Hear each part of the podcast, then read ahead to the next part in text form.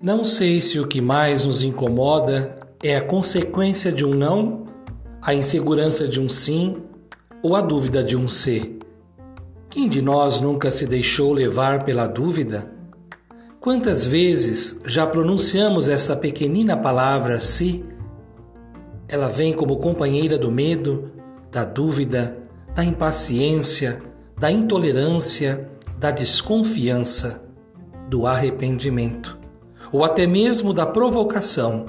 Isso não é bom. O que vai mudar quando usamos o si para expressar uma forma duvidosa ou hipotética de pensar? Nada. Deixemos de idealizar o desfecho de algo já realizado. O que já aconteceu virou passado.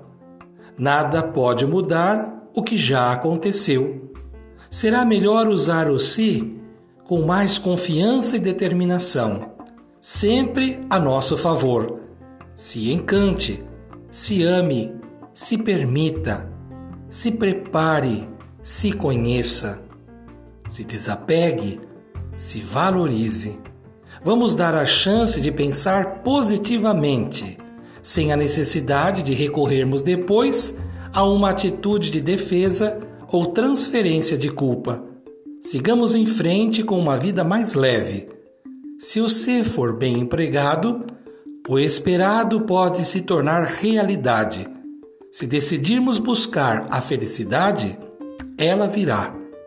Cultivando a cultura da paz, um grande abraço.